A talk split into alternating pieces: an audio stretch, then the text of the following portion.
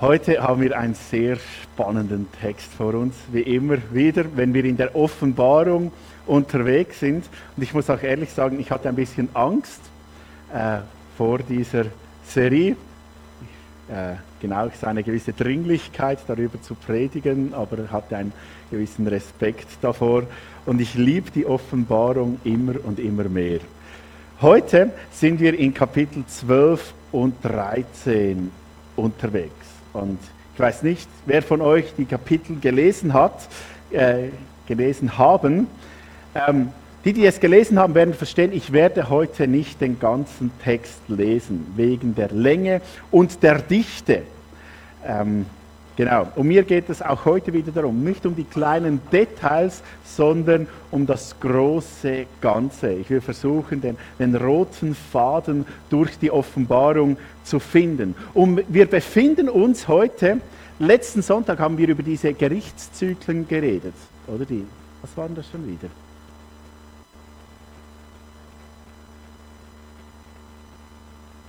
Genau, Siegelgerichte, ähm, Posaunengerichte und die Schalengerichte. Und heute befinden wir uns zwischen den Posaunen und den Schalengerichten. Da haben wir einen Einschub, der höchst spannend ist. Heute geht es, ich nenne es mal, um die kosmische Weltgeschichte. Das, was passiert, was wir vielleicht gar nicht so mitbekommen oder mitbekommen haben, aber extrem relevant ist für unser Leben. Ich lese aus Offenbarung 12 die Verse 1 bis 5. Am Himmel sah man jetzt eine gewaltige Erscheinung. Eine Frau, die mit der Sonne bekleidet war und den Mond unter ihren Füßen hatte. Auf dem Kopf trug sie eine Krone aus zwölf Sternen. Sie war hochschwanger und schrie unter den Geburtswehen vor Schmerzen. Dann gab es noch eine Erscheinung am Himmel. Plötzlich sah ich einen riesigen, feuerroten Drachen mit sieben Köpfen und zehn Hörnern. Auf jedem seiner Köpfe trug er eine Krone. Mit seinem Schwanz fegte er ein Drittel aller Sterne vom Himmel und schleuderte sie auf die Erde. Der Drache stellte sich vor die Frau, denn er wollte das Kind verschlingen, sobald es geboren war. Die Frau brachte einen Sohn zur Welt, der einmal mit eisernem Zepter über die Völker der Erde herrschen sollte. Das Kind wurde zu Gott entrückt und vor seinen Thron gebracht. Also da haben wir einen Text, der extrem kompakt ist und sehr vieles äh, sagt. Ich hole jetzt nicht wahnsinnig weit aus. Die Frau, da sind sich die Ausleger ziemlich einig, ist, ist Israel, das Volk Gottes. Und das Kind, das ist Jesus, der, der auf die Welt kommt. Wer sonst wird über alles regieren?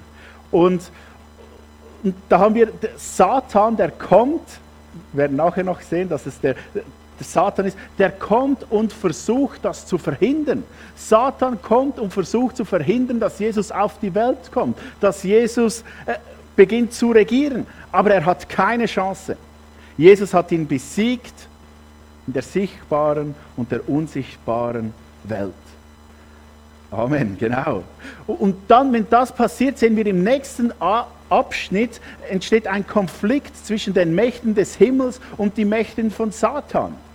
Wir wissen ja gerade auch aus dem Buch Hiob, dass da äh, Satan eine gewisse äh, Zugang zum Himmel oder zu Gott hatte. Irgendwie, er, er konnte dort etwas tun. Und da haben wir äh, einen Abschnitt, was heißt, dass sie hinausgeworfen werden. Also es ist nicht ein Kampf, wo da auf der einen Seite Satan und seine Anhänger ist und auf der anderen Seite Jesus und die Engel und die kämpfen miteinander und schlussendlich siegen die Engel knapp, sondern es ist, ja, die Engel sind mehr so die, die Rausschmeißer aus dem Himmel, die Satan und seine äh, seine Nachfolger aus dem Himmel werfen und sagen, und ihr habt keinen Zugang mehr. Und das Resultat ist folgendes.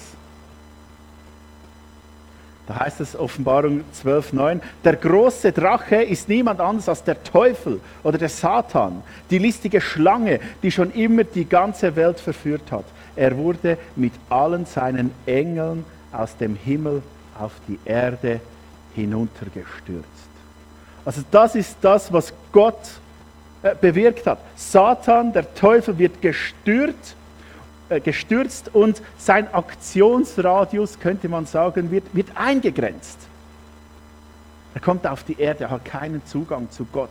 Und ich weiß nicht, wem von euch dieser Vers irgendetwas auslöst, wenn wir uns das Alte Testament vor Augen halten.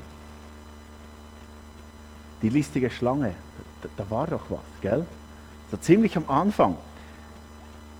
1. Mose, äh, Kapitel 3. Da, da, wird die Geschichte beschrieben, wie äh, Satan in Form von einer Schlange der Mensch verführt. Genau, Eva und Adam. Er hat auch davon gegessen. Gell? Nicht immer nur Frauen schon.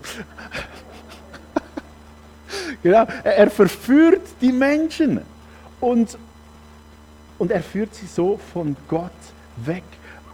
Aber schon da macht Gott ein Versprechen.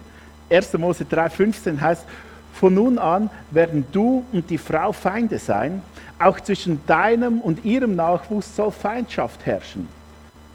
Und jetzt kommt vom Nachwuchs, er wird dir auf den Kopf treten und du wirst ihn in die Ferse beißen.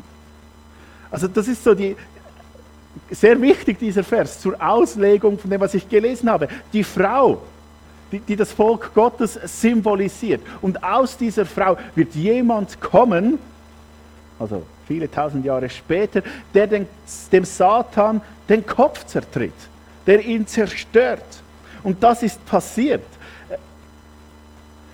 In Johannes 12, 31, da sagt Jesus folgendes. Jetzt wird über diese Welt Gericht gehalten. Jetzt wird der Teufel, der Herrscher dieser Welt, entmachtet. Also Jesus sagt an einem Punkt in seinem Leben, jetzt ist der Moment gekommen, wo der Satan hinausgeworfen wird, wo er gerichtet wird, wo er entmachtet wird. Und wisst ihr, wann Jesus das gesagt hat? ja, Johannes 12 steht ja, das ist da kurz vor seinem Tod, als er über seinen Tod redet und eine Stimme vom Himmel sagt, dass der Vater den Sohn verherrlicht hat und wieder verherrlichen wird. Also das ist so kurz vor der Kreuzigung. Und dann sagt Jesus, ich besiege, oder der Satan wird dadurch besiegt. Jesus zertritt dem Satan den Kopf. Und das fing schon an bei der Wüste, als Jesus versucht wurde. Kennt ihr die Geschichte? Jesus wird, äh, ist 40 Tage am Fasten und wird vom Satan ver, äh, versucht. Und Jesus ist viel besser als Eva und Adam. Denn er, er fällt nicht darauf ein, so attraktiv, dass auch tönt, was Satan ihm zu bieten hat. Jesus sagt, nein, ich will das nicht. Da fängt es an, dass Jesus Satan besiegt. Und das geht dann weiter zum Tod. Jesus, der für unsere Sünden stirbt. Jesus, der aber nicht nur stirbt, sondern auch aufersteht und sagt, ich bin der Herr über, über Tod und Leben. Und, und das wird dann weiter bis zur Himmelfahrt, wo Jesus damit sagt, und ich regiere jetzt im Himmel. Jesus sitzt zur Rechten Gottes und setzt sich für uns ein. Also das ist gewaltig, was da passiert. Und es hat gewaltige Konsequenzen für uns. Es ist nicht nur irgendetwas, was weit dort oben passiert, sondern es ist etwas, was Konsequenzen für unser Leben hat. Und das führt in der Offenbarung 12 zu einem Lobpreis. Jetzt hörte ich, also Johannes, eine gewaltige Stimme im Himmel rufen, nun hat Gott den Sieg errungen. Er hat seine Stärke gezeigt und seine Herrschaft aufgerichtet. Alle Macht liegt in den Händen dessen, den er als König auserwählt und eingesetzt hat. Jesus Christus, denn der Ankläger ist gestürzt, der unsere Brüder und Schwestern Tag und Nacht vor Gott beschuldigte. Sie haben ihn besiegt durch das Blut des Lammes. Und weil sie sich zu dem Lamm bekannt haben, für dieses Bekenntnis haben sie ihr Leben eingesetzt und den Tod nicht gefürchtet. Darum freut dich nun, Himmel. Freut euch alle, die ihr darin wohnt. Aber wehe euch, Erde und Meer. Der Teufel ist zu euch herabgekommen. Er schnaubt vor Wut, denn er weiß, dass ihm nicht mehr viel Zeit bleibt. Ja, es ist nicht nur ein Lobpreis, gell? Es, es kippt dann. Aber zum ersten Teil, ich finde es extrem schön. Der Himmel lobt. Denn das Ganze, was Jesus am Kreuz getan hat, führt dazu, dass Satan entmachtet ist. Als erstens, Satan hat keinen Zugang mehr zu Gott. Das ist etwas ganz Entscheidendes. Wir sehen es bei der Geschichte von Hiob, wo, wo Satan irgendwie mit Gott diskutieren, hat, diskutieren kann. Aber durch den Tod von Jesus ist Satan weg. Er hat nichts mehr zu melden. Und weil er nichts mehr zu melden hat, kann er uns auch nicht mehr anklagen. Ich stelle mir das so vor, dass das Satan immer wieder gezeigt hat. Das sehen wir bei der Geschichte von Hiob. Schau mal, alle äh, wollen nichts mit dir zu tun haben und schau, die sind böse und schau, ja, dem geht es gut, sonst würde er dich sicher verfluchen und so weiter und so fort. Satan, der zu Recht Menschen beschuldigt und sagen, hey, schau mal, diese Menschen, die passen alle nicht zu dir. Aber er kann das nicht mehr tun. Denn nun hat nicht Satan Zugang zu Gott, sondern wir haben Zugang zu Gott. Wir als gerecht gesprochene. Auch schon gehört, gell, dass wir gerecht gesprochen sind. Kommt immer wieder. Ist etwas ganz Entscheidendes. Denn Jesus ist auf die Welt gekommen, um uns gerecht und beziehungsfähig zu Gott zu machen. Und das ist genau das, was in 1. Mose 3 äh, prophezeit wird. Im Sündenfall drin, im Abfall von Gott, da kam dieses Problem, wir sind nicht mehr beziehungsfähig zu Gott. Aber Gott verspricht schon da, ich werde euch wieder beziehungsfähig zu Gott machen. Und ich werde Satan zerstören, denn er ist der, der diese Beziehung stört.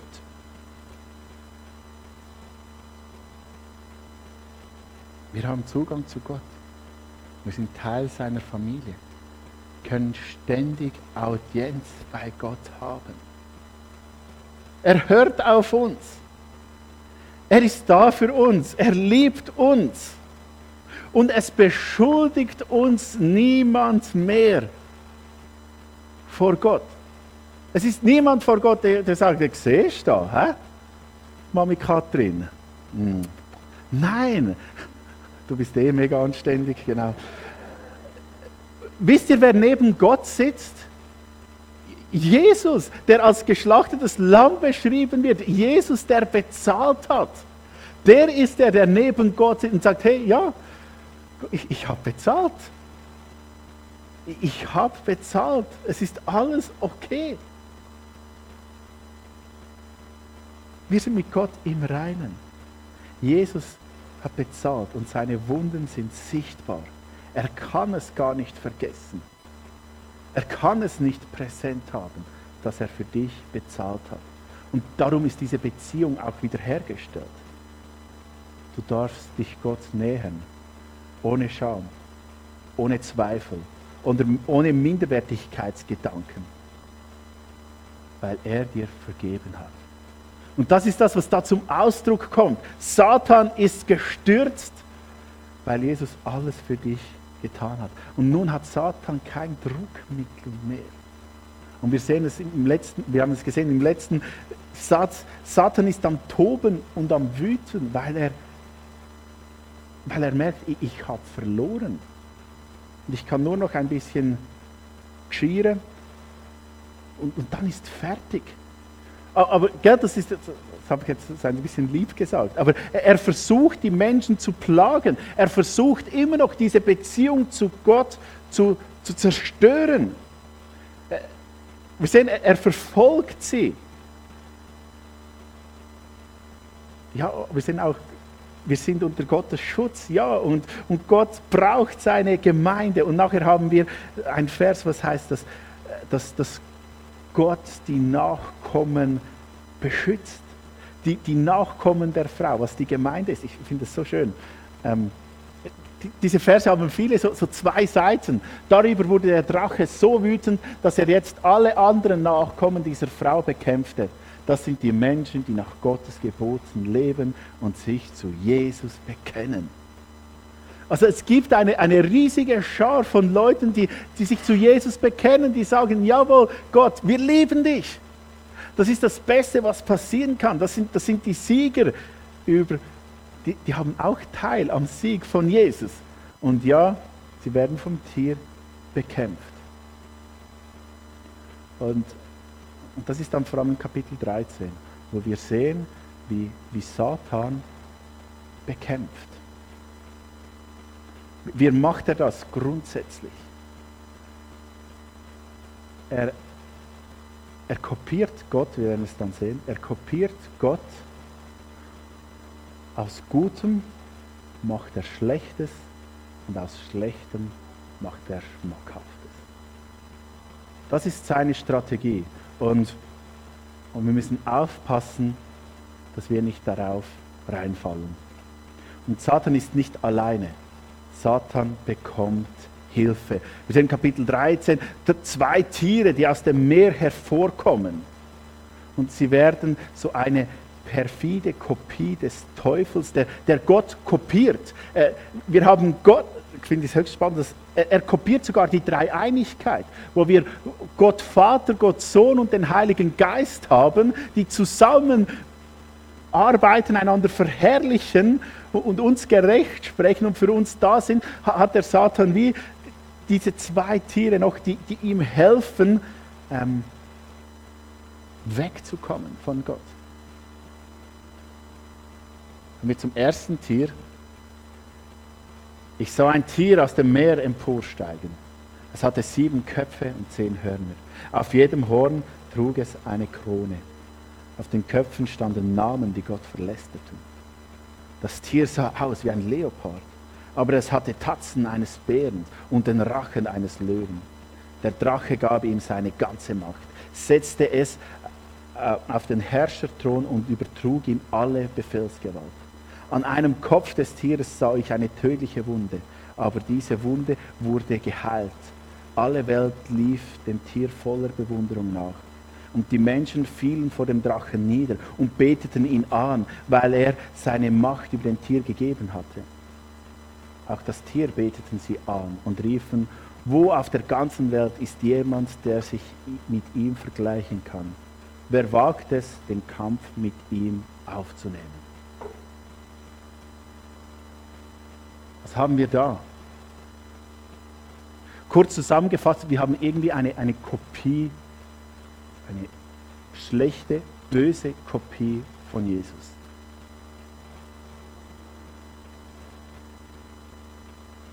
Wir haben die, die Verletzung am Kopf.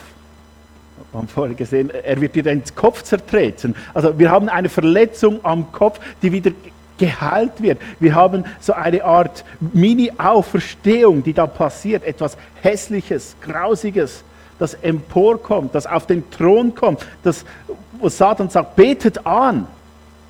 Eine, eine Kopie von Jesus. Man nennt ihn auch den Antichristen. Wir kommen nachher darauf zu reden. Der, der an der Stelle von, von Jesus da ist. Das ist das eine Tier. Und dann kommen wir zum zweiten. Aus der Erde sah ich dann ein anderes Tier aufsteigen. Es hatte zwei Hörner wie ein Lamm und redete wie ein Drache. Dieses Tier übte dieselbe Macht aus wie das erste und erhielt von ihm seine Aufträge. Es brachte alle Bewohner der Erde dazu, das erste Tier, dessen tödliche Wunde geheilt war, zu verehren und anzubeten. Dieses zweite Tier vollbrachte große Wunder vor den Augen der Menschen, ließ es sogar Feuer vom Himmel auf die Erde fallen. Im Auftrag der, des ersten Tiers verführte das zweite Tier die Menschen durch solche Wunder. Es forderte sie auf, eine Statue zu Ehren des ersten Tieres zu errichten, das durch, ähm, es forderte sie auf, eine Statue zu Ehren des ersten Tieres zu errichten, das durch Schwert tödlich verwundet und dann wieder lebendig geworden war. Das, das war noch nicht alles. Es gelang ihm sogar, die Statue Leben einzuhauchen. Sie begann zu sprechen und verlangte, dass jeder getötet werde, werden sollte, der sich nicht, der sie nicht verehrte und anbetete. Das zweite Tier brachte alle dazu, ob groß oder klein, reich oder arm, ob Herr oder Sklave, auf der rechten Hand oder der Stirn ein Zeichen zu tragen. Ohne dieses Zeichen konnte niemand etwas kaufen oder verkaufen. Dieses Zeichen war nichts anderes als der Name des Tieres, in den Buchstaben geschrieben oder in Zahlen ausgedrückt. Doch um das zu ergründen, ist Weisheit nötig. Wer Einsicht und Verstand hat, kann herausfinden, was die Zahl des Tieres bedeutet. Hinter ihr verbirgt sich ein Mensch. Es ist die Zahl 666. Gruselig, gell? Es kommt ein zweites Tier aus dem Boden, ein Monster, und das wird angebetet. Und wenn wir vorhin gesagt haben, das andere war so wie eine Art Kopie von, von Jesus, sehen wir da eine Art Kopie vom, vom Heiligen Geist, der, der Leben einhaucht, der, der befähigt. Das ist furchtbar, was da Satan für eine Macht hat. Und und das kommt. Und gell, äh, ich, ich, glaube nicht, dass es sich um, um reale Kreaturen handelt, die dann irgendwann mal, mal auftauchen werden oder so. Gell? Wir haben da verschiedene äh, Vorstellungen, die jetzt noch irgendwo im Meer oder in der Erde schlummern. Also es, der, es wird ein, ein Mensch sein eines Tages, ja, aber es ist auch ein System, das die Welt in die Irre führt. Satan bringt eine diabolische Dreieinigkeit ins Spiel. Einen falschen Christus und ein anderes Monster. Und beim ersten Wesen, habe ich schon gesagt, ist es der Antichrist. Was ist das? Vielleicht kennen wir diesen Begriff. Ähm, Anti heißt so viel wie ähm, dagegen oder an, äh, oder äh, an der Stelle von. Also Antichrist bedeutet der, der gegen oder an der Stelle von Jesus ist oder Christus ist. Und Christus, wisst ihr noch, was das bedeutet? Der Gesalbte. Also das ist der, der, versprochene Retter. Also da haben wir äh, ein Geschöpf, oder ein, kein, kein Geschöpf, ein Monster, das anstelle des Gesalbten ein, ein Heil verkündet, was nicht stimmt. Und Johannes, der Autor der Offenbarung, braucht dieses Wort in, in seinen Briefen, die er schreibt. Es gibt ja drei Johannesbriefe. Da schreibt er zum Beispiel folgendes. 1. Äh, Johannes 2, 22. Wenn nun jemand behauptet, Jesus sei gar nicht der Christus, der von Gott gesandte Retter, muss dieser Mensch nicht der Lügner schlechthin sein. Wenn ein Vater und den Sohn leugnet, ist ohne jeden Zweifel ein Antichrist. Also er sagt nicht der Antichrist, aber er sagt, hey, die, die, es ist ein Verdreher, es ist eine falsche Ideologie, die da ist, die uns von Gott wegbringt. Und weiter, äh, 2. Johannes 7, ähm, da gibt es ja nur ein Kapitel, darum nur die Versangabe. Überall begegnen wir Menschen, die in der ganzen Welt ihre Irrlehren verbreiten. Sie behaupten, dass Jesus Christus nicht als Mensch, als Fleisch und Blut zu uns gekommen ist. Solche Leute sind Werkzeuge des größten Verführers und schlimmsten Feindes von Christus, des Antichristen. Krasse Aussage, was er da macht. Ich lese nochmal.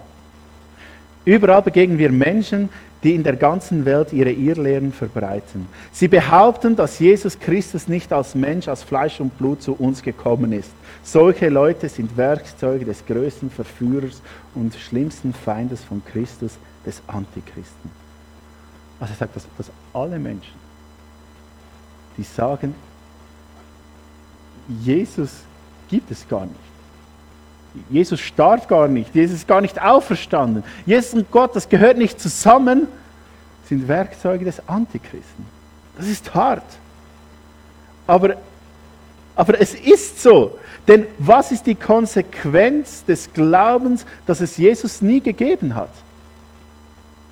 Was ist die Konsequenz des Glaubens, dass Jesus nicht Gottes Sohn ist? Was ist die Konsequenz des Glaubens, dass Jesus nicht als unschuldiger Sohn Gottes gestorben und wieder auferstanden und wieder in den Himmel gefahren ist? Hört er? Genau, genau. Es gibt keinen Frieden mit Gott.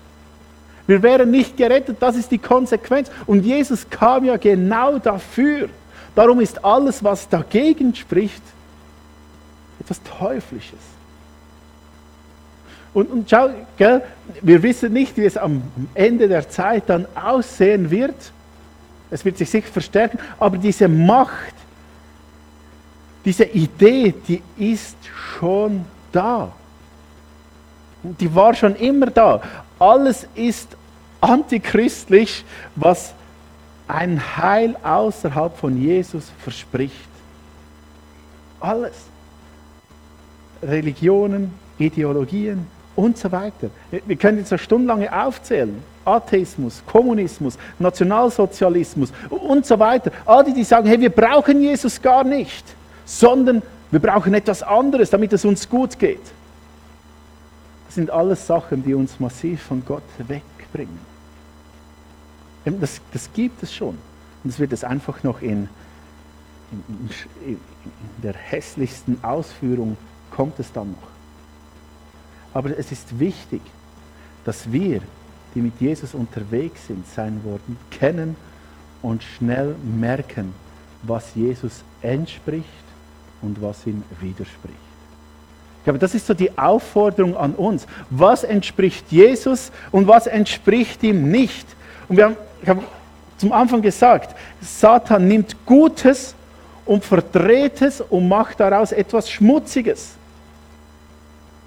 Vor zwei Wochen hatten wir Gemeindewochenende, haben da auch über Sexualethik geredet. Und das so, ich habe so gesagt, dass die Ehe, die Sexualität ein Fenster ist, welches auf Gott hinweist. Es geht um etwas Gutes, um etwas Heiliges, um etwas Schönes. Und, und Satan, der kommt und macht daraus etwas Hässliches, etwas Teuflisches. Pornografie, Hurerei, Vergewaltigung, Missbrauch, Manipulation und so weiter. Er, er, verdreht es und macht es zu etwas, er macht etwas vom Schönsten, kann er zu etwas vom Hässlichsten umdrehen. So funktioniert der Teufel. Und manchmal verkauft er auch etwas Hässliches als etwas Gutes. Er nimmt Sachen, die eigentlich gut sind, äh, die schlecht sind, wie im Garten Eden. Hä? Die, diese Frucht, sagt, er weiß ganz genau, eigentlich ist sie schlecht, aber er sagt, es ist ein, ein super Verkäufer. Den sollte man anstellen, wenn man ein Geschäft hat. Nein, natürlich nicht. Aber er kann etwas Kaputtes, Hässliches, kann er so verkaufen, als ob es schön wäre.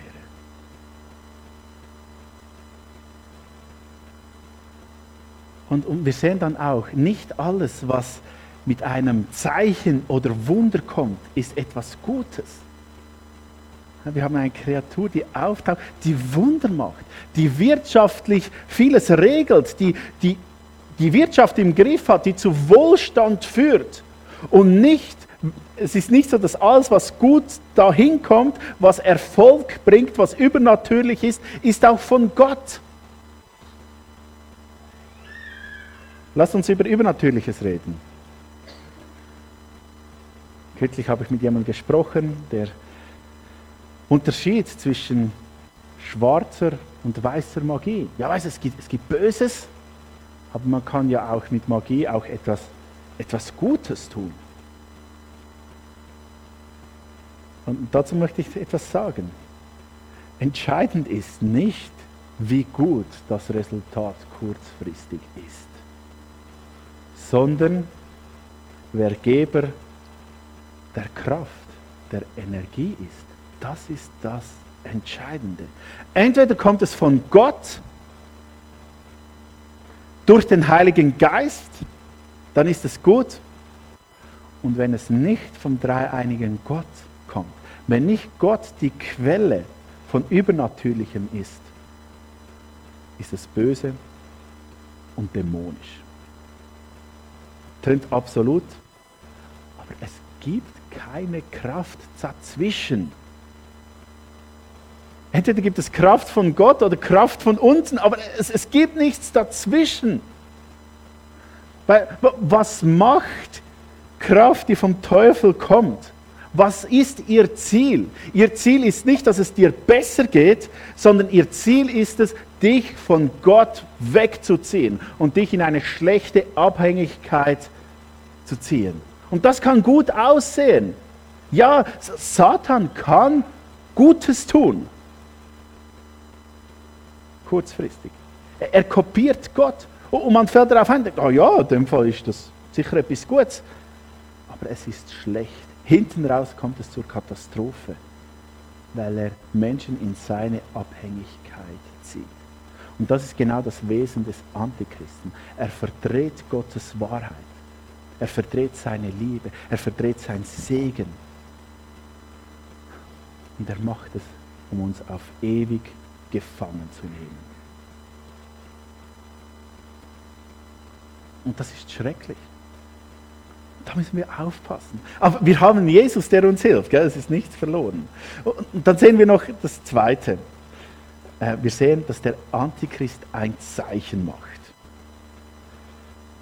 Da haben wir wieder eine Kopie. Wir haben das letzte Mal gesehen, dass, dass Jesus seine Leute kennzeichnet.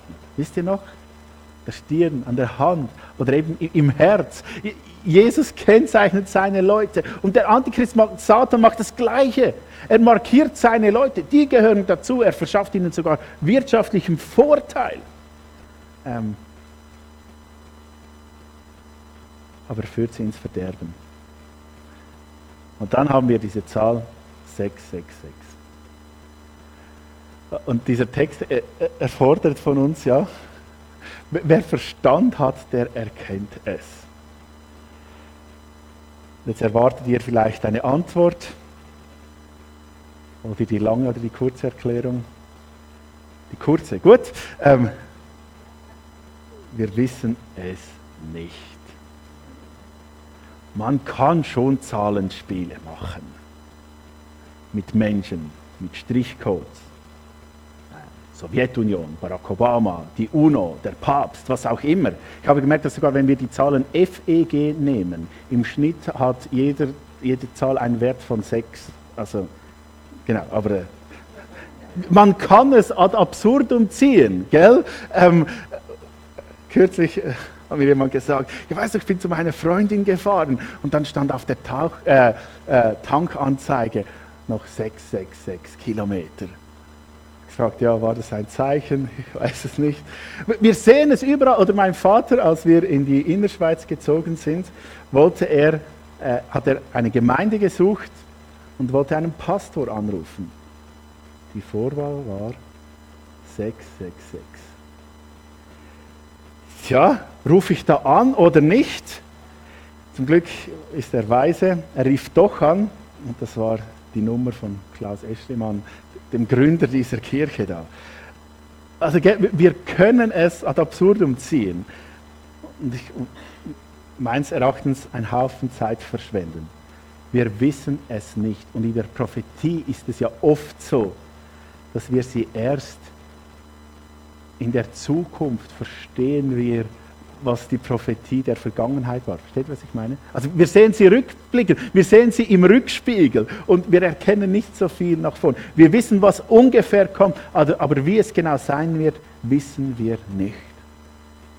Aber etwas können wir tun. Wir können versuchen zu identifizieren, wo es Antichristliches in unserem Leben gibt. Das wird es herausfordernd. Wo gibt es Sachen, die schlecht sind, ich mir aber als gut einrede? Sachen, die teuflischen Charakter haben, ich es mir aber gönne, weil es schön aussieht. Hm? Manchmal sind wir so gut darin, uns einzureden, dass es schon okay ist. In vielen verschiedenen Sachen. Ich weiß eigentlich, dass es, dass es schlecht ist, aber es kommt so gut drüber. Also lasst uns doch machen. Wir bescheißen Leute, wir lieben nicht unsere Nächsten, wir vergeben nicht, wir hassen. Ähm, wir machen Sachen, die diametral gegenüber Gott stehen. Sag, ja, das passt schon. Oder in der Offenbarung kommt x-mal das auch mit der Unzucht. Also außereheliche sexuelle Beziehungen, die immer wieder hervorkommen und sagen, hey, schau mal, das ist genau das. Wir sagen, hey, eigentlich ist es schlecht, ich weiß es, aber ich verkaufe sie mir als etwas Gutes. Und wenn ich mir genug lange etwas einrede, was ich weiß, was schlecht ist, glaube ich es schlussendlich selber, dass es etwas Gutes ist. Also sind wir ehrlich zu uns selbst. Und das Zweite ist, wo gibt es Sachen, die anstelle von Jesus den Platz in meinem Herzen einnehmen? Was ist auf dem Thron unseres Lebens? Wenn es nicht Gott ist, dann haben wir ein riesiges Problem. Denn wir erwarten, wir sind erlösungsbedürftige Menschen und wir erwarten, dass uns irgendetwas erlöst oder im selben Maße erfüllt, dass es der Erlösung gleichkommt. Wenn ich nur das hätte, dann wäre ich endlich. Was auch nicht passt. Gell? Und das ist furchtbar. Und wir werden immer daran zerbrechen, egal ob es um den Partner, Besitz, Auto, Job, Kinder, Großkinder, Gottesdienstform, Olympiamedaille, was auch immer.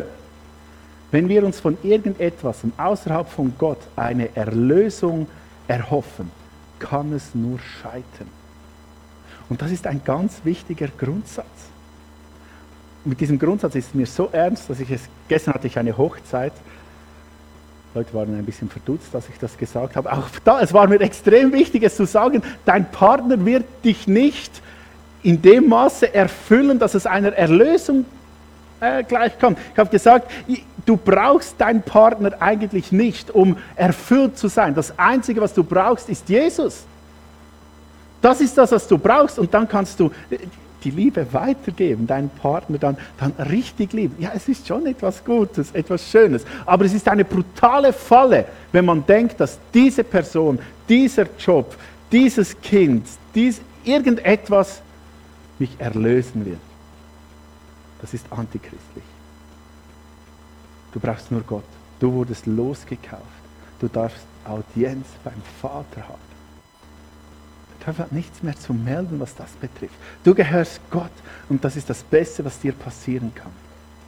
Und wenn Jesus wirklich der Herr deines Lebens ist, dann wirst du immer mehr merken, wie wichtig, großartig, intelligent, genial Jesus eigentlich ist. Und er wird dir helfen, alles andere gut zu verwalten. Sei es das Schöne oder das Schwierige bis er dich zum neuen Leben auferweckt. Und ich möchte dir, dich herzlich einladen, ein Teil davon zu sein. Diesen Thronsaal zu kommen, vor Gott zu stehen. Und wir werden es nachher Jesus zusingen. Herr, unser Gott, der regiert. Ich freue mich so darauf, es mit euch zu singen. Aber bevor wir es singen, bete ich noch. Vater im Himmel, Danke hast du gesiegt. Danke bist du der, wo, wo alles kann, wo alles gegeben hat, wo alles in seiner Macht hat. Und ja, jetzt, wir wollen nur dich anbeten. Wir wollen nur dich an erster Stelle für unserem Leben haben. Und ich möchte dich bitten, dass du uns aufzeigst, wo, wo nicht du auf dem Thron sitzt. Ich möchte dich bitten, dass du uns aufzeigst, wo wir, wo wir Sachen schönreden, die hässlich sind. Ähm, damit wir zu dir können zurückkehren und dich immer mehr können lieben können. Amen. Du, und lass das in unserem Leben zum Ausdruck kommen, Jesus, wenn wir wieder in die Woche gehen. Ähm, regier du. Zeig uns täglich, was wir sollen tun. Segne uns, erfüll du uns bis ein Teil von unserem Leben. Da bitte ich dich darum. Amen. In dem Sinne wünsche ich euch ganz einen gesegneten, schönen Sonntag. Schön, sind ihr da gewesen. Bis gleich mal. Tschüss zusammen.